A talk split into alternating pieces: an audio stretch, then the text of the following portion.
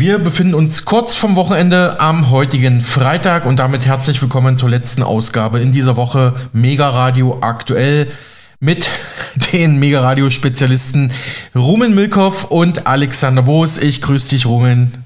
Ich grüße dich, Alex. Und natürlich auch seien Sie recht herzlich äh, gegrüßt, liebe Hörerinnen und Hörer. Ja, wie ist die Lage in Israel? Wir müssen heute wieder mit Israel starten. Das ist leider ähm, das Top-Thema der Welt aktuell. Israels Ministerpräsident Benjamin Netanyahu und Oppositionspolitiker Benny Gantz haben sich am Mittwoch auf die Bildung einer Notstandsregierung der nationalen Einheit geeinigt. In Israel herrscht jetzt also ganz offiziell Ausnahmezustand mit einem Notstandskabinett aus Regierung und Opposition und Benny Gantz war früher ja mal israelischer Verteidigungsminister. Nach dem Angriff der Hamas auf Israel befasste sich gestern der Deutsche Bundestag ebenso mit den politischen Folgen des Kriegs in einer Sondersitzung. Kanzler Olaf Scholz sagte dort in seiner Regierungserklärung zum Israel-Krieg Folgendes. Unter anderem machte er den Iran direkt mitverantwortlich für den Hamas-Angriff auf Israel und betonte die internationale Zusammenarbeit mit Israel und weiteren Staaten wie der Türkei oder Katar. Auch ein Verbot der Palästinenserorganisation Zamidu in der Bundesrepublik über deren Vernetzung in Nordrhein-Westfalen und Deutschland ich ja gestern hier an dieser Stelle gesprochen hatte, ist laut Scholz derzeit durch das Bundesinnenministerium geplant. Unsere unmittelbare Sorge gilt heute den Kindern, Frauen und Männern, die in den Gazastreifen verschleppt wurden. Ihr Schicksal bewegt uns alle zutiefst. Wir befürchten, dass die Hamas sie in den nächsten Wochen weiter als menschliche Schutzschilde missbrauchen wird. Und wir arbeiten mit ganzer Kraft daran, dass alle Geiseln wieder freikommen, in enger Abstimmung mit Israel und natürlich mit der gebotenen Vertraulichkeit. Das Bundesinnenministerium wird ein Betätigungsverbot für die Hamas in Deutschland erlassen. Ein Verein wie Samidun, dessen Mitglieder brutalste Terrorakte auf offener Straße feiern, wird in Deutschland verboten. Unsere Herzen sind schwer angesichts des großen Leids, das Terror, Hass und Menschenverachtung über euer Land, über Israel gebracht hat. Wir verdammen die Gewalt der Terroristen in aller Schärfe. Und wir sagen in aller Klarheit, Israel hat das völkerrechtlich verbriefte Recht, sich und seine Bürgerinnen und Bürger gegen diesen barbarischen Angriff zu verteidigen. Unsere eigene Geschichte, unsere aus dem Holocaust erwachsene Verantwortung macht es uns zur immerwährenden Aufgabe, für die Existenz und für die Sicherheit des Staates Israel einzustehen. Unsere Solidarität erschöpft sich nicht in Worten. Ich habe Premierminister Netanyahu gebeten, im engen Kontakt zu bleiben und uns über jeglichen Unterstützungsbedarf zu informieren. Das gilt zum Beispiel für die Versorgung Verwundeter. Aber auch andere Unterstützungsbitten Israels werden wir unverzüglich prüfen und auch gewähren.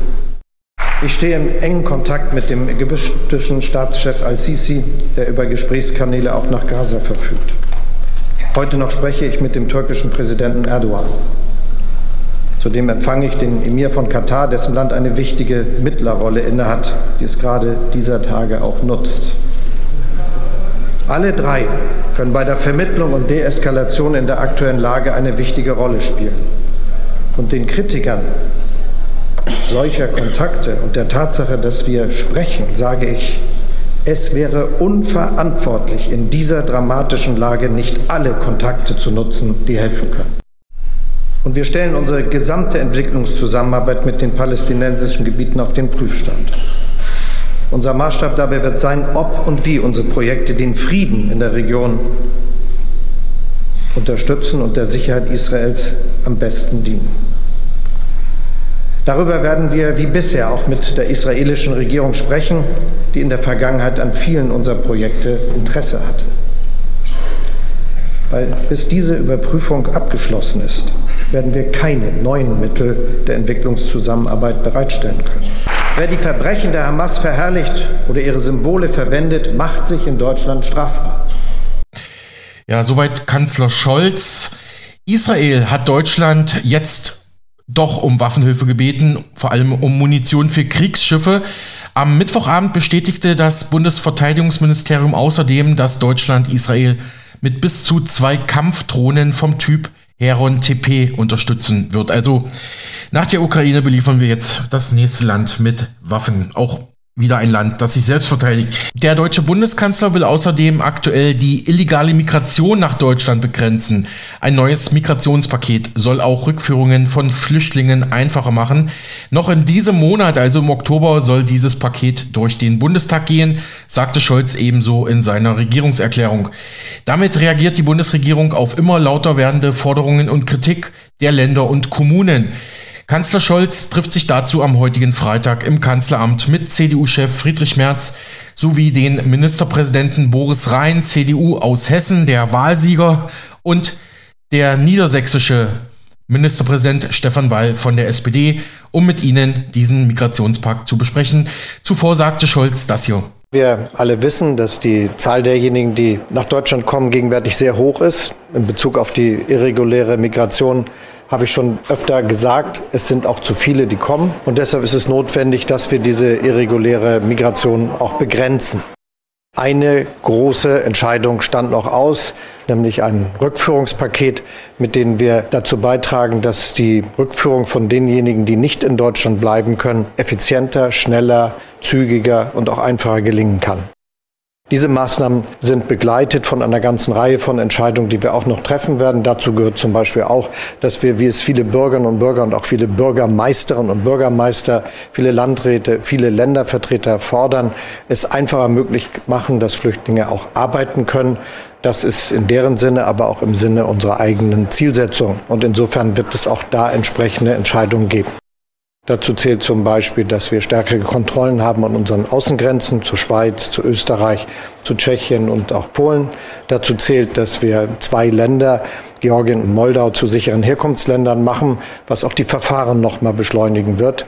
Dazu gehören auch Migrationspartnerschaften mit Ländern, die über viele Frauen und Männer verfügen, die hier gebraucht werden als Arbeitskräfte, aber die dann auch kooperieren bei der Rückführung derjenigen, die nicht bleiben können sagte Scholz gegenüber der DPA zum neuen Migrationspakt. Unterdessen versucht die US-Regierung Geiseln aus den Händen der Hamas zu befreien. Etwa 150 Geiseln der Hamas sind US-Staatsbürger und deren Befreiung läuft derzeit auf Hochtouren. Ein Sonderbotschafter ist eingeschaltet. Er darf auch mit den Terroristen direkt verhandeln, meldete die Tagesschau dazu gestern. Ich habe mein Team angewiesen, Geheimdienstinformationen zu teilen und Israel mit Experten auf allen Ebenen zur Seite zu stehen, um unsere Geiseln freizubekommen, sagte US-Präsident Biden. Seit er im Amt ist, konnten die USA 35 Amerikaner ähm, ja, nach Hause holen, aus ähm, Gefangenschaft oder Geiselnahmen ähm, befreien, zuletzt aus Russland und dem Iran. Darunter häufig Häftlingsaustausche im Fall Iran durch die zusätzliche Freigabe von 6 Milliarden Dollar an zuvor eingefrorenen Geldern hat man auch die letzten Tage hier im Programm. Aber der aktuelle Fall der Hamas-Geiseln sei besonders schwierig. Es steht ja noch nicht mal fest, wie viele es genau sind, wo sie sich genau aufhalten. Die militärische Gegenoffensive Israels ist zwar angelaufen, aber die US-Regierung muss hier nicht mit einem Staat, sondern eben mit der Terrororganisation Hamas verhandeln. Das tut der aktuelle US-Sonderbotschafter Roger Carstens. Er schweigt aber öffentlich zu den laufenden Verhandlungen der Geiselbefreiung. Gut möglich also, schätzt die Tagesschau ein, dass auch jetzt direkte Gespräche der USA mit Hamas-Vertretern stattfinden. Bestätigt sind derweil schon Gespräche der USA mit Ländern wie Ägypten, Katar, der Türkei, also Länder, die Einfluss auf die Hamas ja, nehmen könnten. Die Vereinten Nationen, also die UNO, sieht die Entwicklung im Gazastreifen aktuell mit großer Sorge. Wie die DPA gestern meldete. Über eine Viertelmillion Menschen ist in Palästina demnach bereits auf der Flucht. In einem Gebiet gerade mal so groß wie München. Daran schuld sei vor allem die Terrororganisation Hamas, sagte der deutsche Islamexperte Eren Güverzen aus Köln. Er ist Mitglied der vierten deutschen Islamkonferenz. Der Islamexperte fürchtet, dass Anti-Israel-Aktionen in Deutschland zunehmen werden. Gerade junge Muslime würden in sozialen Medien radikalisiert, warnte er. Wir müssen davon ausgehen, dass äh, in den nächsten Tagen und Wochen äh, diese Demonstrationen hier in Deutschland zunehmen werden, auch größer werden. Also diese Anspannung werden wir hier bei uns in Deutschland spüren. Antisemitismus und Israel-Hass ist äh, leider Gottes sehr verbreitet in der muslimischen Community. Muslime müssen ihre Stimme erheben gegenüber äh, Menschen ihrer Glaubensgemeinschaft, die Juden und Israel-Hass verbreiten. Und dagegen darf man nicht schweigen.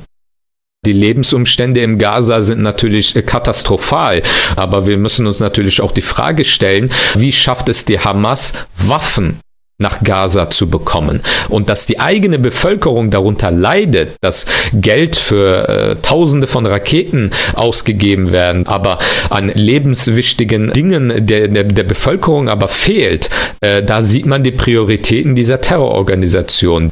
Äh, davon lebt die Hamas natürlich. Also Hamas will tausende tote Palästinenser haben. Das ist ihr Lebenselixier. So, ein, so, so pervers ist diese Terrororganisation. Am Ende wird, äh, befürchte ich, sogar die Hamas davon profitieren. Soweit der Kölner Islamexperte Even Liverchain gegenüber der DPA. Mhm. Danke, Ruben. Ähm, dieser Experte hat ja gerade auch die Raketen angesprochen. Dazu habe ich bei einem Militärexperten folgende interessante Fakten gefunden. Also diesen Iron Dome, dieses Raketenabwehrsystem zu betreiben, sei für Israel extrem teuer. Die kleinste dieser Iron Dome Abwehrraketen soll circa 50.000 Dollar kosten, also jede pro Stück, hat er da gesagt. Und die Iraner produzieren die Raketen, die die Hamas gegen Israel einsetzt, zu extrem günstigen Stück Stückpreisen. Die habe ich leider nicht mehr im Kopf. Aber das liegt dann deutlich, deutlich unter diesen 50.000, ähm, vielleicht ein paar hundert, ein paar tausend Dollar je Stück. Und das ist natürlich schon mal ein finanzieller Vorteil für die, ja, für die, für die israelische Gegenseite. Auch ähm, das deutsche Medium The Pioneer von Journalist Gabor Steingart schätzt militärisch den Israel-Krieg aktuell ein. Dieser Krieg in Nahost ist im Grunde kein Krieg, sondern der größte Selbstmordanschlag der neueren Geschichte, heißt es da. Kollektiv stürze die Terrororganisation Hamas sich und ihre Nächsten in den Tod. Es gibt demnach kein rationales Kriegsziel, das zu erreichen wäre zum Beispiel das Kriegsziel Landgewinn, Geländegewinne. Es sei angesichts der israelischen Militärübermacht undenkbar, dass die Hamas auch nur einen einzigen Quadratmeter israelischen Staatsboden erobern und halten könnte. Je nach Schätzung stehen zwischen 15 bis 50.000 Hamas-Kämpfern und Terroristen auf der einen Seite gegenüber 638.000 israelischen Soldaten, 2200 israelischen Panzer und 427 Flugzeuge der israelischen Luftwaffe und eben der modernsten Raketentechnologie. Auch wenn sich da, wie gehört, die Hamas im absoluten finanziellen Kostenvorteil befindet, wenn man es mal ökonomisch ausdrückt. Aber Roman Krieg herrscht ja immer noch auch in der Ukraine. Bei seinem überraschenden Besuch im NATO-Hauptquartier in Brüssel hat der ukrainische Präsident Wladimir Zelensky am Mittwoch diese Woche vor nachlassender Unterstützung des Westens im Krieg gegen Russland gewarnt und sagte, wie wir den nächsten Winter überleben, ist eine der größten Herausforderungen für uns. Wir sind vorbereitet, brauchen jetzt aber Unterstützung some support from the leaders. That's why I'm here. Es war wichtig, nicht alleine zu sein, als der Krieg bei uns losging. Deswegen ist mein Rat an die Weltführer, nach Israel zu gehen. Soweit Zelensky in Brüssel in der DPA-Übersetzung.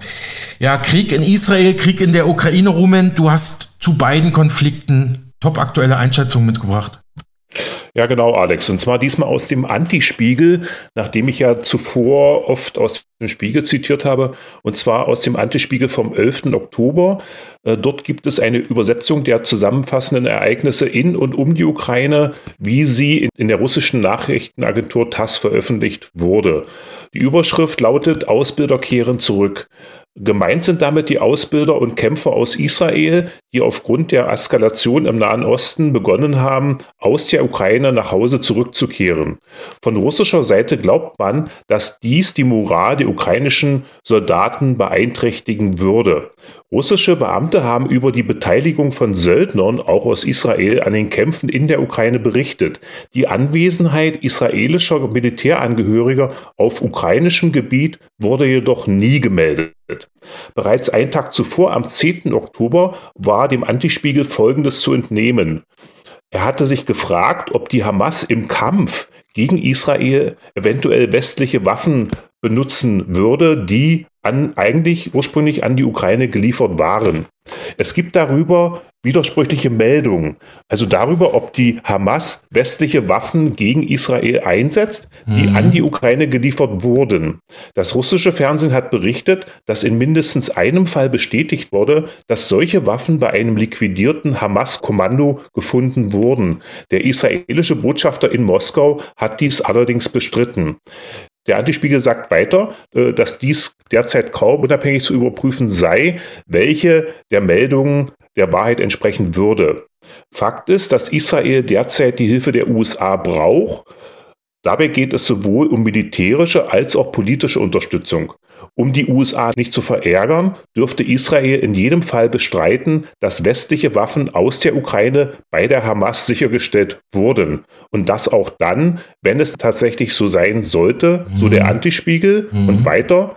Russland hingegen hat ein Interesse daran, dass die westlichen Waffenlieferungen an die Ukraine eingestellt werden, weshalb es nicht überraschen kann, dass Russland meldet, westliche Waffen aus der Ukraine seien bei der Hamas gefunden worden.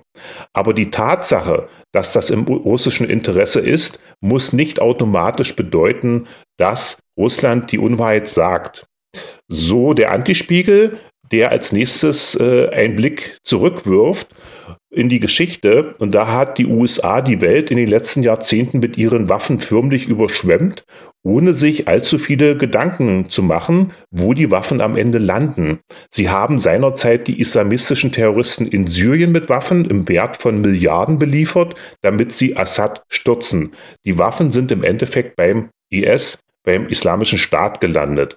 Auch die Rebellen in Libyen, die Gaddafi stürzen sollten, wurden von den USA und anderen westlichen Ländern bewaffnet, so der Antispiegel. Und weiter, diese Waffen sind dann in die Sahelzone gelangt, wo danach ebenfalls islamistische Terrorgruppen mit diesen Waffen aktiv geworden sind, zu deren angeblicher, so der äh, Antispiegel, Bekämpfung, dann französische Truppen und sogar die Bundeswehr in die Region geschickt wurden. In Afghanistan haben die USA Waffen im Wert von Milliarden Dollar zurückgelassen nach ihrem Abzug, die daraufhin den Taliban in die Hände gefallen sind.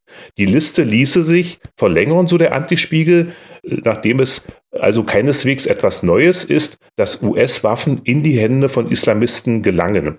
Dass die Islamisten auch an die Hamas Waffen weitergegeben haben könnten, wäre also kaum überraschend, so der Antispiegel. Und weiter, dass die Ukraine unbestritten hochgradig korrupt sei und dass es schon lange Meldungen gibt, dass die Ukraine Waffen auch an Islamisten und in den Nahen Osten, zum Beispiel an die Kurden in Syrien, verkauft hätten. Im November 2022 hat beispielsweise der nigerianische Präsident bestätigt, dass westliche Waffen aus der Ukraine sogar bei, bei der islamistischen Terror Gruppe Boko Haram und beim IS am Tschadsee aufgetaucht sind. Das kam keineswegs überraschend, denn schon im Mai 2022 hat Europol davor gewarnt, dass vom Westen an die Ukraine gelieferte Waffen auf dem internationalen Schwarzmarkt gelandet sind und auch eine Gefahr für Europa darstellen könnten.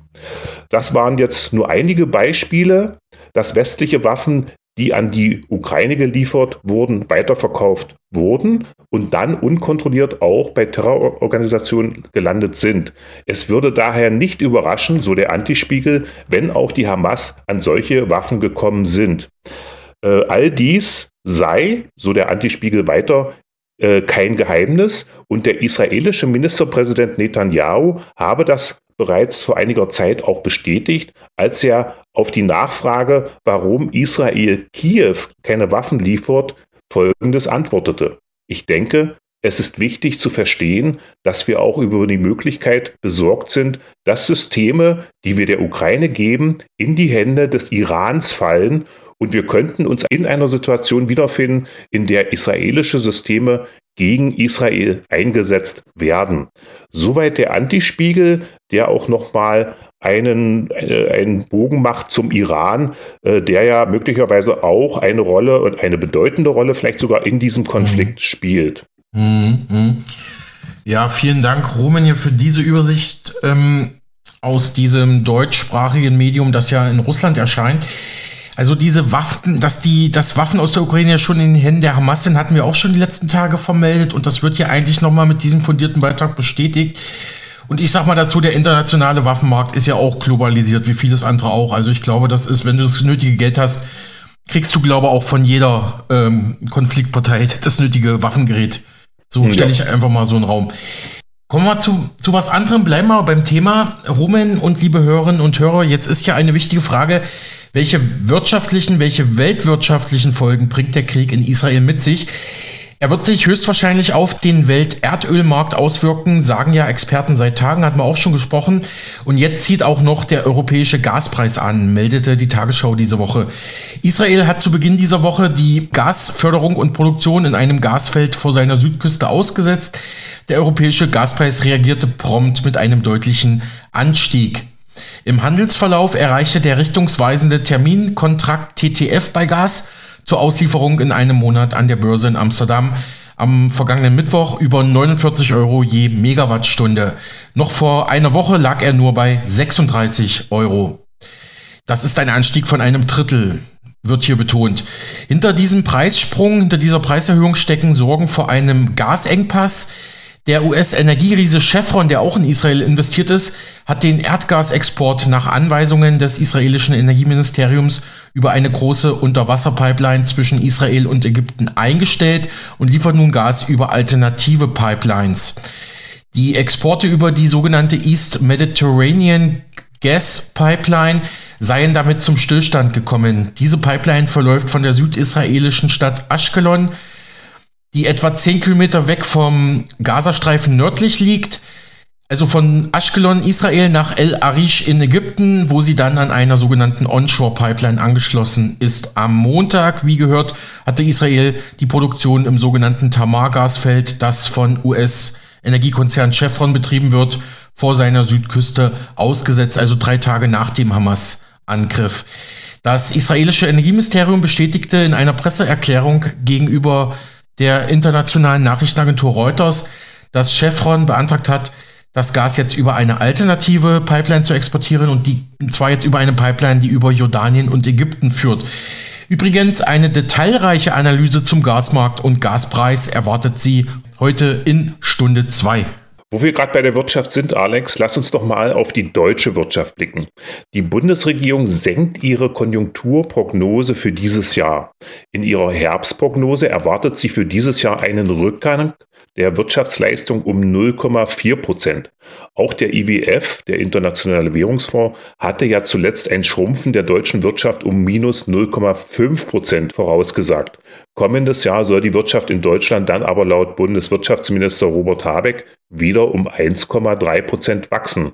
Er erklärte bei der Vorstellung der Prognose in Berlin, das Jahr 23, das ökonomische Jahr 23, ist noch immer geprägt von dem Krieg, den Wladimir Putin nach Europa getragen hat, dem noch immer wütenden und schlimmen Angriffskrieg gegen die Ukraine.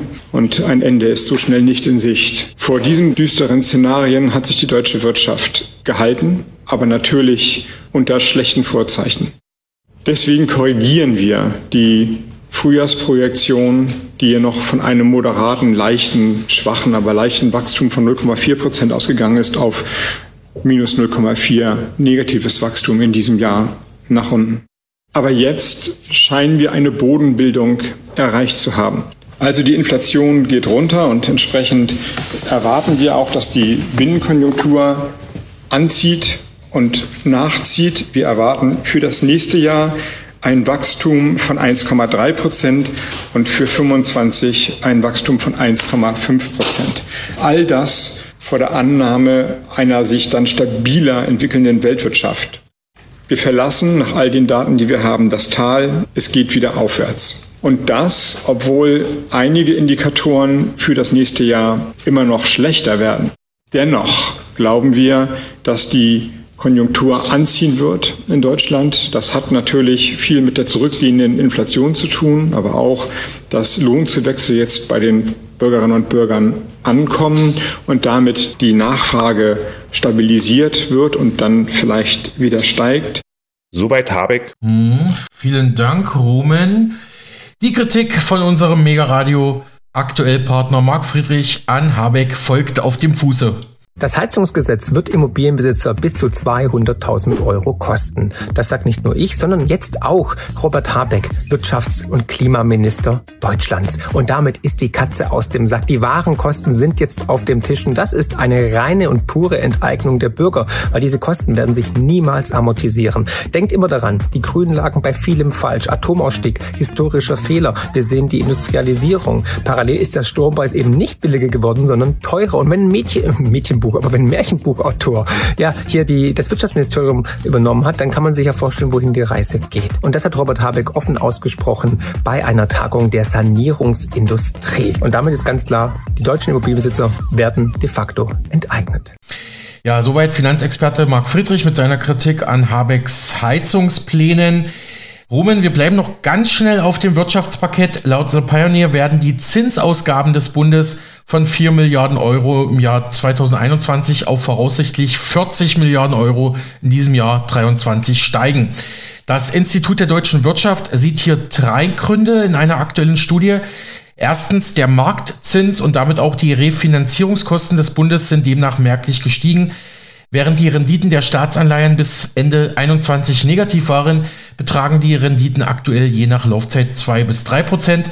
Außerdem steigen die Zinsausgaben, weil die Verschuldung des Bundes zwischen 2019 und 2022 um 35 Prozent auf jetzt über 1,78 Billionen Euro angestiegen ist. Drittens, hinzu kommt auch, der Bund habe durch sein eigenes Schuldenmanagement das Problem vergrößert weil die Niedrigzinsphase nicht genutzt wurde, um sich mit günstigen Konditionen langfristig zu verschulden.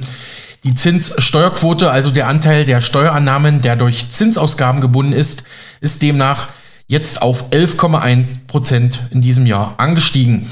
Die Autoren der Studie am Institut der deutschen Wirtschaft schreiben, der enorme Anstieg dieser Zinssteuerquote im Bundeshaushalt sei ein Zeichen dafür, dass sowohl die Große Koalition als auch jetzt die Ampelregierung es versäumt haben, die Niedrigzinsen langfristig im Sinne der Steuerzahler zu sichern. Alex, hast du denn zum Schluss vielleicht noch eine heitere Meldung für uns und unsere Zuhörer? Ja, hatte ich, aber ich gucke gerade auf die Uhr. Aus Zeitgründen müssen wir das wohl leider wieder mal verschieben. Aber ich habe mal eine Gegenfrage. Du bist ja mittlerweile ein bisschen so unser Experte für Umfragen in Deutschland, was vor allem jetzt äh, die Forderung nach Neuwahlen angeht. Und da wird ja auch immer wieder gesagt, die Wohnungskrise ist da ein ganz großer Faktor, ne? Die Wohnungskrise und aufgrund der hohen Zinsen, haben wir ja auch gerade gehört, bauen große Wohnungskonzerne nicht mehr allen voran Vonovia. Und jetzt auch, jetzt teilte auch noch der Verband Bayerischer Wohnungsunternehmen im Mai 2023 mit, dass im Freistaat immer noch 200.000 Wohnungen fehlen würden, die noch gebaut werden müssten. Bezahlbarer Wohnraum in Bayern ist also Mangelware, wie auch in anderen Teilen Deutschlands, vor allem in der Bundeshauptstadt Berlin. Das siehst du ja bestimmt auch so, du hast dich ja viel mit diesen äh, Umfragen beschäftigt letzten Tage, Rumen. Ähm, soweit ich mich erinnere, war jeder Zweite der Meinung, dass das ein ganz wichtiges Thema ist. Und ich erinnere mich, dass ich äh, mehrere Anfragen äh, bekommen habe von Freunden in Berlin, wo äh, die Leute Wohnungen suchen in Berlin. Mhm. Also äh, ich kann es auch persönlich bestätigen. Ja, es ist ein Riesenproblem. Mhm. Um all das geht es jetzt also um die Wohnungskrise in Deutschland, in Berlin, in unserer neuesten Ausgabe unserer Serie zu sozialen Themen Konzept Sozial, Folge 6. Heute zur Wohnungskrise von und mit dem Berliner Referenten für Soziales, Robert Trittin. Sie hören die mittlerweile sechste Ausgabe von Konzept Sozial, unsere Mega-Radio aktuell Serie zu sozialen Themen, sozialen Brennthemen von und mit dem Berliner Sozialreferenten Robert Trittin. Ich grüße Sie, Herr Trittin. Ach, Herr Boos. Wir sprechen heute über Wohnen und Miete, nicht nur, aber auch in Berlin ein Dauerbrenner-Thema. Und Sie sagten mir im Vorgespräch, die sozialen Erleichterungen bei den städtischen Wohnungsgemeinschaften wurden zurückgenommen. Vermutlich ab jetzt Oktober 2023 flattern die ersten Mieterhöhungen ins Haus und es wird wieder zwangsgeräumt. Die Wohngesellschaften werden, so will es der CDU-SPD-Senat in Berlin, von der Leine gelassen, haben sie gesagt. Im Vordergrund soll wohl die Gewinnorientierung, Gewinnmaximierung stehen. Ja, was bedeutet das konkret und für die Menschen aktuell, für die Mieter, Herr Trottin? Ja, was bedeutet das? Also zunächst mal waren ja Erleichterungen. Das heißt, es gab ein Moratorium äh, zu den Zwangsräumungen. Zwangsräumungen waren ausgesetzt. Die Mieterhöhungen es gab also bis Ende 23 soll es keine Mieterhöhung geben. Das hat man also nicht verlängert. Man kommt wieder zurück zur Mieterhöhung und auch dann, wenn Miete nicht gezahlt wird, zur Zwangsräumung. Das wird zum Jahresende auslaufen. Messinger hat schon angekündigt und eigentlich schon vor den Wahlen angekündigt, dass die städtischen Wohnungsgesellschaften wieder die Dinge selbst in die Hand. Das heißt also, äh, die werden von alleine gelassen. Äh, soziale Aspekte spielen zukünftig keine Rolle mehr, auch bei den städtischen. Die Mieterhöhungen sollen moderat sein, was immer das auch bedeutet. Ich habe gehört, jetzt Oktober wird es die ersten Mieterhöhungsbegieren gehen, sodass dann ab 1. Januar die äh, erhöhte Miete gezahlt wird soll so zwischen 4 Prozent sein, was die Mieterhöhungen äh, betreffen. Äh, ob das so ist, weiß ich nicht. Das ist nur das, was ich gehört habe.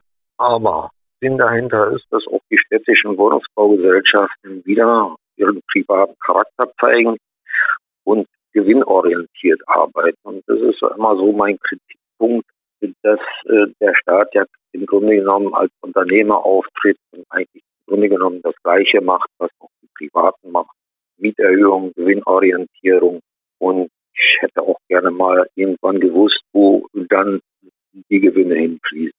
Die refinanziert werden und wieder in den Wohnungsbau gesteckt werden, das zweifle ich. Aber das kann ich nicht beweisen. So, also Mieterhöhung und Zwangsräumung waren bis Ende 23 ausgesetzt. Das wurde durch den jetzt CDU-SPD-Senat zurückgenommen.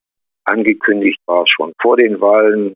Jemand muss ja die nun auch gewählt haben. Trotzdem, wie auch immer, war zu erwarten. Besonders die CDU hat das angekündigt. Trotzdem hat die CDU die Wahlen gewonnen. Also man muss sich das mal überlegen, dass äh, Leute dann auch Parteien wählen oder dass ja, dass Leute Parteien wählen, die öffentlich auch schon vor den Wahlen für Mieterhöhungen angetreten. Ja gut, das ist nur die Frage, wie wie gut kennen die äh, Menschen die Parteiprogramme? Und ich habe durchaus auch schon Leute kennengelernt, die auch aus Überzeugung antisozial wählen, weil sie da sich vielleicht irgendwelche eigenen Vorteile von versprechen.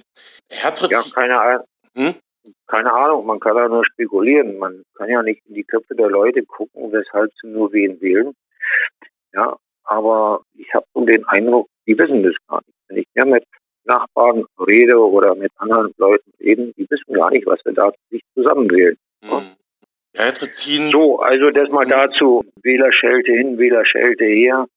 Also ich denke mal, Leute sind nicht informiert oder wollen sich auch gar nicht informieren. Also wahrscheinlich auch so ein Verdrängungsmechanismus, keine Ahnung. Jedenfalls haben wir uns jetzt einen Senat zusammengewählt, der wieder für Mieterhöhungen eintritt, der für Verteuerung der Mieten eintritt. Und das ist eben halt Stand der Dinge. Aber damit haben wir ja nicht nur in Berlin zu kämpfen, sondern äh, das ist ein bundesweites Phänomen.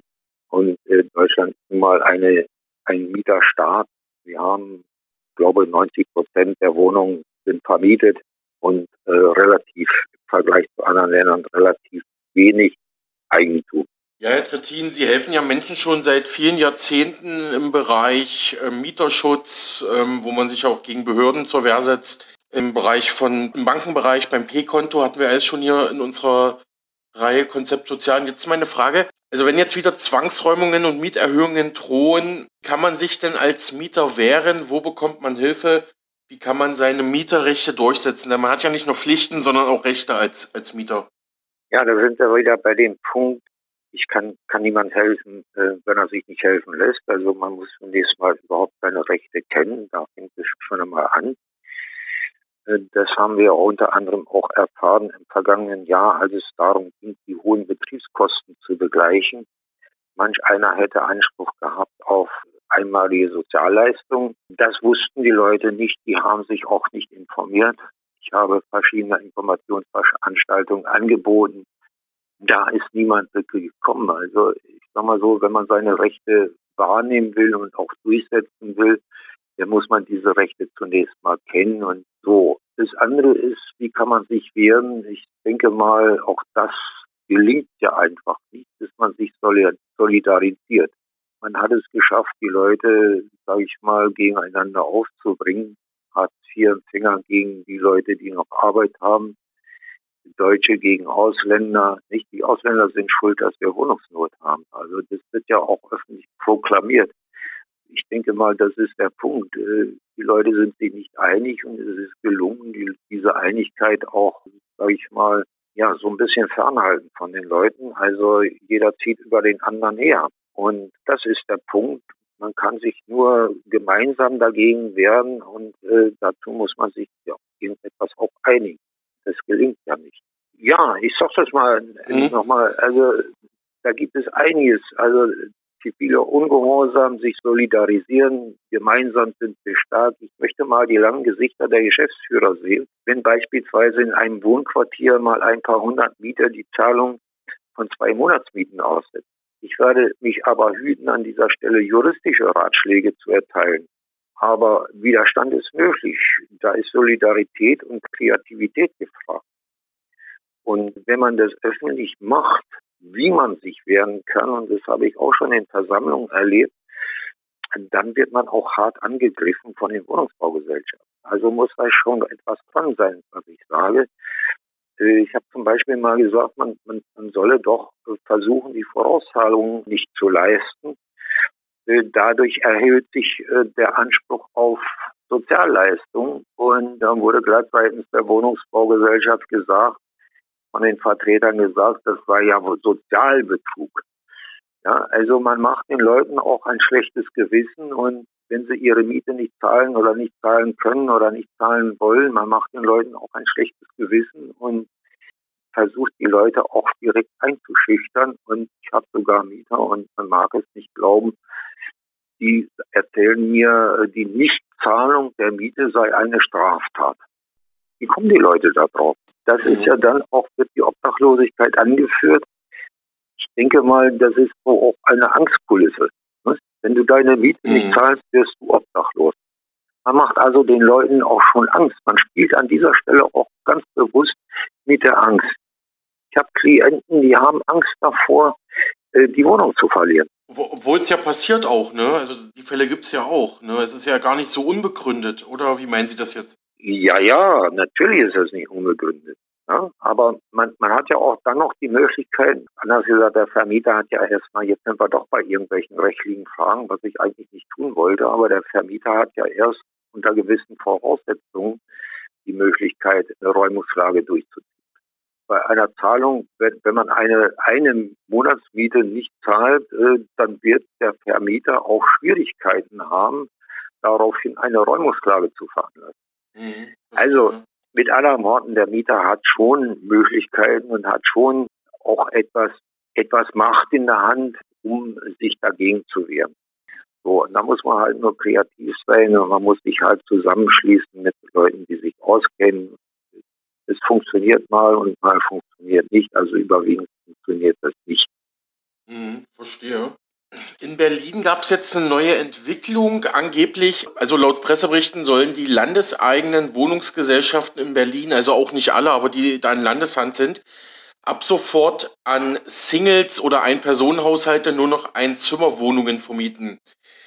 Ähm, Herr Trittin, wie handfest ist dieser Vorstoß? Haben Sie da irgendwelche Kenntnisse, äh, Details? Ja, ich denke mal, das, das ist auch wieder eine, eine Nebelkerze. Mhm. Also ich denke, das ist ein Ablenkungsmanöver. Aus lauter Verzweiflung reden die Verantwortlichen irgendwas unüberlegt oder auch gezielt daher. Also ich sag mal, WBS-Berechtigte, die eine ja, WBS-Berechtigte haben ohnehin lediglich einen Anspruch auf eine 50 Quadratmeter Wohnung.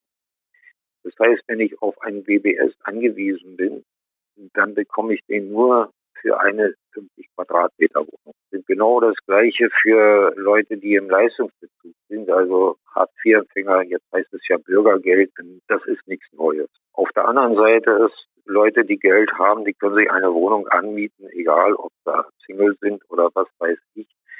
Die können sich jegliche Wohnung anmieten. Das ist eben der freie Markt. Das kann man auch nicht eindrängen. Und das will ja auch keiner. Wenn ich also ein Einkommen von, sagen wir mal, 6000 Euro netto habe, was ja durchaus äh, möglich ist heutzutage, dass jemand so viel Geld verdient, der kann sich äh, eine Wohnung von 2000 Euro doch locker leisten. Mhm. Die bekommt er auch. Da spielt es auch keine Rolle, ob die 50 Quadratmeter hat oder eben halt nicht. Also das gilt jetzt nur für Arme und das ist schon immer so, dass die nur eine Wohnung bekommen, eine sogenannte Sozialwohnung. Sozialwohnung gibt's ja nicht mehr, aber eine sogenannte Sozialwohnung bekommen mit 50 Quadratmetern. Genau, das also, ist nichts Neues. Das, mhm. ist, das ist mhm. einfach nur Gerede. Okay. So WBS-Schein ja. ist der Wohnbedarfsschein, den kriegt man vom, vom Staat, von den Behörden, ja. wenn man, äh, wie sagt man, wenn man bedürftig ist und ja, aber trotzdem eine Wohnung braucht, sage ich jetzt mal ganz, ganz grob. Aber, aber ähm, jetzt nochmal zurück zur Frage. Also für Sie ist das eine Nebelkerze. Also ich habe irgendwo gelesen, also man findet recht wenig drüber. Ich habe irgendwo gelesen, dass wo die Entscheidung schon durch ist, aber eben nur für die Landeseigenen. Aber ich vermute, dass da wird auch gegen geklagt, weil das ist ja eigentlich grundgesetzwidrig. Ne? Also vermute ich jetzt mal als Nicht-Jurist, jetzt sind wir schon wieder im juristischen Bereich, aber. Naja, man kann ja den Landeseigenen das beantworten, das vorschreiben. Also Landeseigene bedeutet ja, das ist ein Unternehmen und der Unternehmer ist das Land Berlin in diesem Fall. Der. Unternehmer kann doch sagen, vermiete die Wohnung nur noch an, an Singles, vermiete nur noch Wohnungen äh, mit 50 Quadratmeter. So, die muss man jetzt nur auch erstmal haben. Das heißt also mit anderen Worten, wenn du Single bist, hast du keine Möglichkeiten mehr, oder kaum noch Möglichkeiten bei städtischen Wohnungsbaugesellschaften eine Wohnung zu bekommen. Also so nach dem Motto, wir suchen uns unsere Kunden einfach aus und das ist dann. Ja, natürlich. Mhm. Äh, städtische Wohnungsbaugesellschaften sind im Privatrecht verankert und die können sich ihre Mieter, und das, tun die ja auch, die können sich ihre Mieter aussuchen. Das, das ist ja lange vorbei. Das dass das Sozialamt oder eben halt die Kommune die Möglichkeit hatte, dem Mieter einfach Leute in die Wohnung reinzusetzen. Das gab es mal. Das hat man ja abgeschafft. Das hat man unter anderem dann auch abgeschafft. Das ist eben halt diese, dieser Privatisierungszwang äh, oder diese Privatisierungswelle gewesen. Das hat man schon Ende der 90er Jahre hat man das abgeschafft. Man hat da quasi den Wohnungs, den sozialen Wohnungsbau abgeschafft. Seitdem gibt es keine sozialen Wohnungs Wohnungen mehr. Und diese Wohnungen, die noch äh, eine Sozialbindung haben, werden von Tag zu Tag weniger. Ich überspitze spitze das jetzt mal ein bisschen zu. Aber die Sozialbindungen laufen ja aus, beziehungsweise es sind ja auch Wohnungsgesellschaften, auch städtische, die haben also diese Kredite oder diese Förderung vorzeitig zurück gezahlt, damit die Sozialbindung so schnell wie möglich ausläuft. Wir haben ja kaum noch Sozialwohnungen. Und das, was man heute als soziale Wohnung nennt oder auch WBS-berechtigte Wohnungen, das sind ja Wohnungen, die nicht vom Staat finanziert werden. Zwar bekommen die sicherlich mal Zuschüsse oder so, Investoren, aber das ist ja kein, letztlich werden ja diese, diese, sagen wir mal, günstige Wohnungen über die restlichen Mieter äh, mitfinanziert. Das heißt, 30 Prozent der Wohnungen sind etwas billiger und die anderen, die, äh, die äh, äh restlichen 70 Prozent der Wohnungen sind umso viel teurer. Das ist in meinen Augen kein sozialer Wohnungsbau. Wenn wir nochmal aufs Land Berlin gucken, selbst die Opposition dort beklagt, die Regierungsparteien, also jetzt nehmen wir auch nochmal Rot-Rot-Grün mit rein, nicht nur die aktuellen SPD, CDU, also die die letzten Regierungsparteien in Berlin haben ihr vollmundiges Versprechen, mehr Wohnraum zu bauen, bisher und auch aktu der aktuelle Senat bisher tatenlos nicht eingehalten und kommen jetzt auf solch schwachsinnige Ideen mit einer sozialistischen Quote. Einraumwohnungen an, nur an Single zu, zu vermieten, das schließt jetzt nochmal daran an. Was sagen Sie zu so einem Kommentar? Aber ich glaube, viel wichtig ist einfach, dass Sie immer wieder versprechen, die Parteien, wir bauen mehr Wohnraum, aber es passiert am Ende ja doch so gut wie nichts, ja. Das ist ja nicht so einfach, sage ich mal, jetzt ein Gros Wohnung zu bauen. Erstens mal haben sich die Baupreise erhöht und dann wird auch mit Mietendeckel und so weiter gehandelt. Das heißt, Investoren wollen Geld verdienen. Das muss sich für Investoren lohnen. Ich denke mal, die Spirale nach oben ist ja auch irgendwann mal erschöpft. Und zurzeit ist mit Wohnungen, sage ich mal, vielleicht nicht so viel Geld zu verdienen. So, mhm. das ist das eine. Also man will jetzt nicht investieren. Das heißt, die Investoren warten auf bessere Voraussetzungen. So. Zum anderen die Frage, ob wir mehr Wohnungen brauchen, weiß ich nicht. Das will ich gar nicht mal so unterschreiben. Sicherlich brauchen wir mehr Wohnungen, weil wir ja in Berlin auch eine Zuwanderung haben. Wir brauchen schon mal mehr Wohnungen, weil wir, sag ich mal, also auch tausende Flüchtlinge unterbringen müssen. Da nur auch nicht ewig in der Zeltstadt wohnen. Weil Wohnen ist ja ein Menschenrecht. So, also wir brauchen schon mehr Wohnungen. Aber das, was wir brauchen, sind mehr günstige Wohnungen. Das ist ja der Knackpunkt, dass die Wohnungen, die Mieten immer teurer werden. Das heißt, auch im Bestand werden ja die Mieten einfach teurer oder sind zu teuer. Der Mietendeckel hat ja nicht mhm. funktioniert. Ironischerweise gerade die Parteien, die jetzt an der Regierung sind, vor allen Dingen CDU, FDP, die haben ja den Mietendeckel gecancelt. Die haben sich ja dafür eingesetzt und haben ja beim, beim Bundesverfassungsgericht geklagt, dass der Mietendeckel wieder verschwunden ist. So, und das Bundesverfassungsgericht hat ja gesagt, okay, Mietendeckel ja, aber das ist nur bundesweit möglich. Mag ja sein. Ja, was hindert denn nun die Bundesregierung dazu, einen bundesweiten Mietendeckel zu beschließen? Könnten die doch machen. Ja, wird ja mal den Argument, es sei ein Eingriff in den Markt, aber die Eingriffe in den Markt äh, passieren ja sowieso ja, das schon. Ist ne? der, das ist ja der Punkt. Dann werden natürlich die Vermieter Sturm laufen. Dann wird die Lobbyistenmaschine wieder laufen. Das heißt also, die Mieter, die Mieter an sich haben, haben keine oder nur eine sehr schwache Lobby. Da sind wir wieder bei dem Punkt Solidarisieren. Ne? Wir müssten den Protest auf die Straße bringen. Wir müssen uns dagegen wehren. Aber das macht ja keiner weil die Leute nicht zueinander finden. Herr Trattin, weil Sie gerade angesprochen haben, erhöhte Zinsen, Bauen wird immer teurer. Wie schätzen Sie denn die aktuelle Krise bei Vonovia ein? Die haben ja jetzt gesagt, äh, wir bauen erstmal nicht weiter. Vonovia, da müssen wir erstmal dieses Firmengeflecht, da schaut ja keiner mehr durch. Kein Mensch weiß, wo die Mieten bleiben oder wo die Gewinne bleiben. Denke ich mal, Steuerflucht und was weiß ich. Ja, das ist ein Firmengeflecht, es ist undurchschaubar. Und das ist genau das.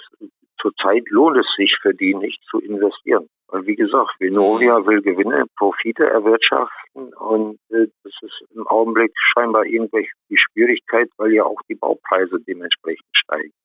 Das ist ja ganz klar, wenn wir Wohnungen brauchen und es ist eine große Nachfrage, das ist ja der Marktmechanismus, dann steigen die Preise, Angebot und Nachfrage. Nicht? Wir haben eine große Nachfrage an Wohnungen ja, und dann steigen natürlich die Preise.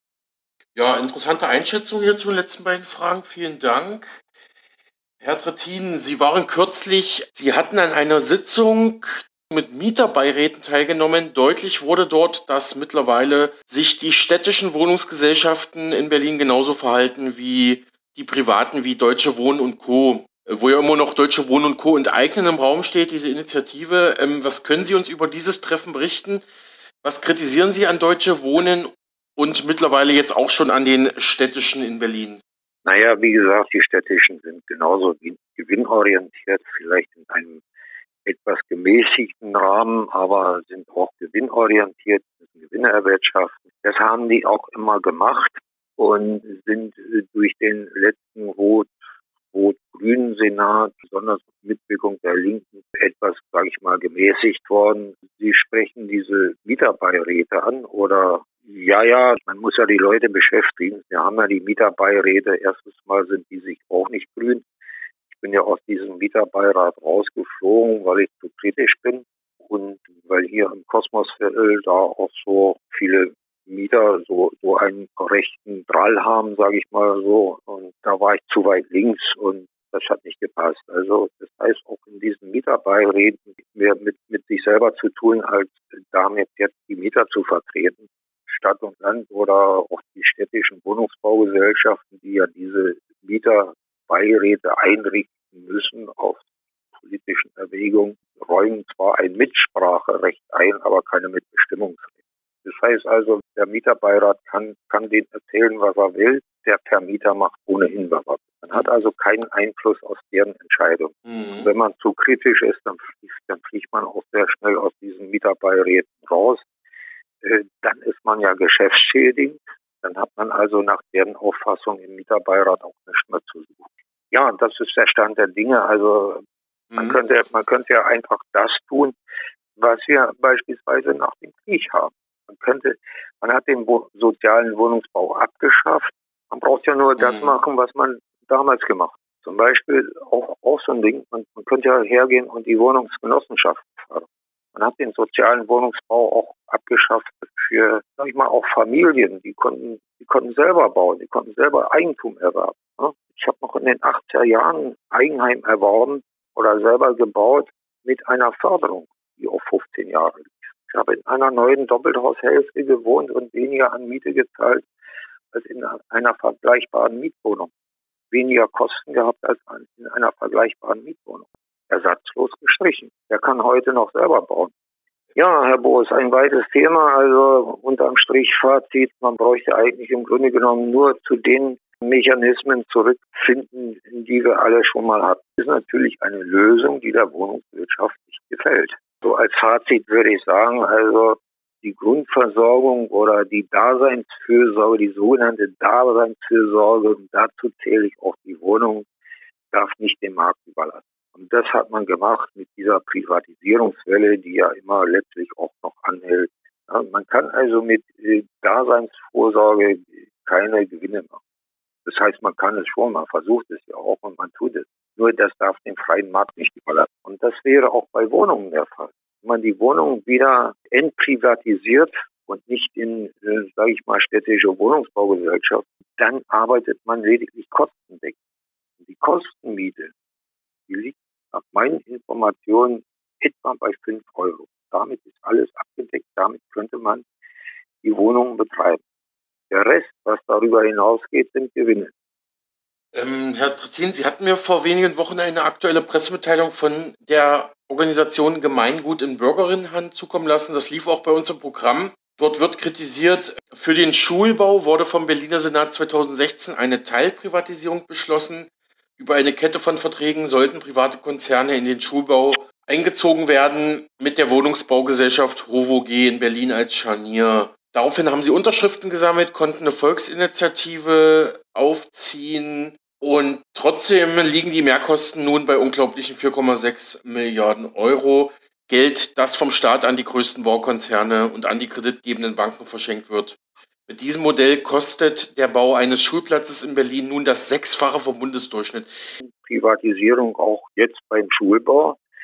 Ich glaube, das ging 2016 los. Ich habe mich damals noch als Mitglied der Partei Die Linken gegen diese Schulprivatisierung ausgesprochen recht früh war klar, dass gigantische Mehrkosten entstehen. Das war damals schon klar. Das hat man denen auch alles gesagt. Der damalige rot-rote Senat hat das dann durchgeprügelt. Fazit, die Mehrkosten haben die Steuerzahler und wahrscheinlich auch die Mieter der Städtischen zu tragen. Und ich wurde als Nestbeschmutzer beschimpft, weil ich mich gegen diese Privatisierung gestemmt habe. Man hat gesagt, es ist keine Privatisierung. Man hat gesagt, das machen ja städtische Wohnungsbaugesellschaften und die gehören dem Land Berlin.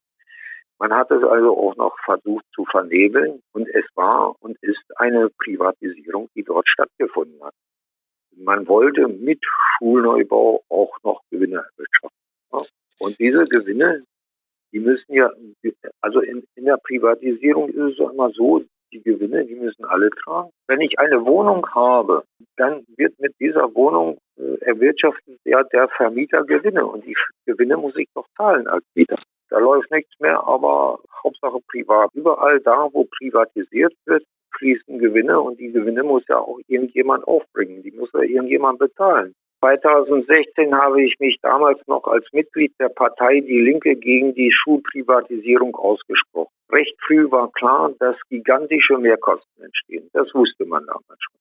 Mhm. Der damalige rot-rote Senat hat das dann durchgeprügelt. Fazit. Das heißt also, auch die Linken haben diese Privatisierung mitgemacht, obwohl sie im Parteiprogramm reinschreiben, wir sind gegen Privatisierung. Nicht? Man muss sich das also mal reinziehen. Auch die Linke, wenn sie an der Regierung ist oder Regierungsbeteiligung hat, dann macht die diesen Quatsch auch noch mit und verteidigt das auch noch gegen die eigenen Mitglieder.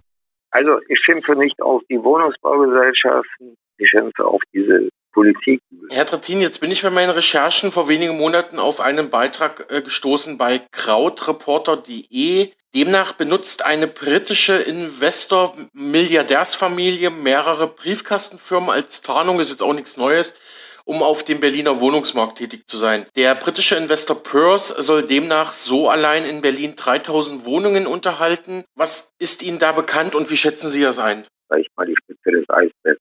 Gewinne der Investoren letztlich bleiben, weiß so richtig kein Mensch. Auch Deutsche Wohnen ist da keine Ausnahme. Zurzeit wird mal wieder gegen Flüchtlinge gestänkert. Angeblich nehmen die uns nun auch noch die Zahnarzttermine weg. Klar, Flucht ist natürlich ein riesiges Problem, besonders aber die Steuer. Ich wollte ja, weil es sich gerade gut anbietet, ich wollte noch mal was sagen. Ich war ja selbst mal Mieter in Berlin-Moabit, wohne ja mittlerweile woanders.